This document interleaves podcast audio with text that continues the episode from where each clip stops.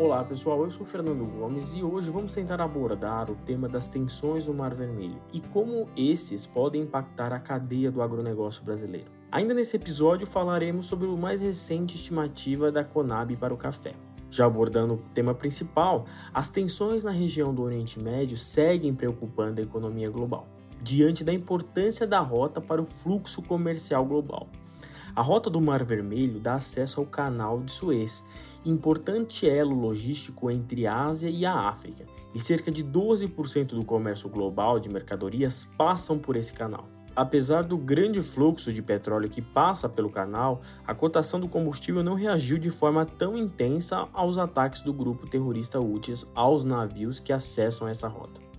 Entretanto, o preço do frete marítimo já subiu 25% desde o início do ano passado, seguindo a elevação do preço do seguro para o transporte marítimo de cargas e a utilização de rotas alternativas que chegam a causar um atraso de até três semanas em relação à rota pelo Canal de Suez. Cada vez mais os navios estão desviando pela rota ao sul da África, o que aumenta muito a distância para o continente europeu. Até o momento, não observamos grandes influências nos preços das commodities, porém, esse é mais um risco que se soma a outros eventos globais que seguem acontecendo, como a guerra na Ucrânia e o conflito entre Israel e Hamas. Nessa semana, uma das maiores operadoras logísticas do mundo informou que os ataques associados ao clima de inverno na Europa têm resultado em congestionamento nos portos locais. O frete marítimo para o setor de grãos ainda não teve impactos significativos pela baixa procura sazonal nessa época do ano por navios graneleiras. Esses navios são responsáveis pelo transporte de fertilizantes e grãos, como soja e milho, por exemplo.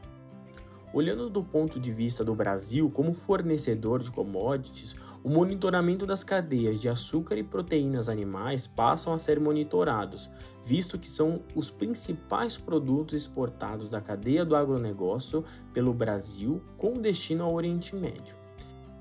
Vale destacar que o outro impacto que deve ser monitorado são os custos de produção de fertilizantes, principalmente os nitrogenados, visto que esses utilizam como base pra, de matéria-prima o gás natural, que está vinculado aos preços do petróleo. Lembrando que essa região é responsável por cerca de 50% das reservas petrolíferas do mundo e é a terceira região produtora de gás natural do mundo, com cerca de 20% da produção.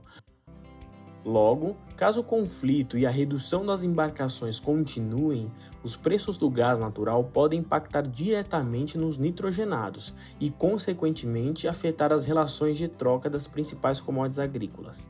O ponto de destaque para o milho. Contudo, as relações de troca para o cereal ainda continuam abaixo da média das últimas cinco safras.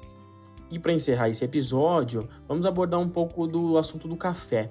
Ontem a Conab divulgou sua primeira estimativa para a safra 2024, indicando uma expectativa de aumento de 5,5 sobre o ano anterior, para 58 milhões de sacas ou 3 milhões de sacas a mais. A produção de arábica é estimada em 40,8 milhões de sacas, 4,7 maior do que no ano anterior. E a de conilon 7,2 acima, da ordem de 17 milhões de sacas. Embora o mercado em geral trabalhe com números maiores do que os da autarquia, historicamente falando, há alguns detalhes interessantes no levantamento. O primeiro deles é o aumento de 2,4% na área em produção, ainda maior que o observado no ano anterior, quando foi de 1,8%. Além disso, a produtividade do arábica deverá cair 28,5% no cerrado, após ter sido 65% maior no ano passado. Mas no sul de Minas é previsto um novo aumento de 5%, após ter crescido 31% em 2023. Bom, pessoal, por hoje é isso. Bom final de semana e até o próximo episódio.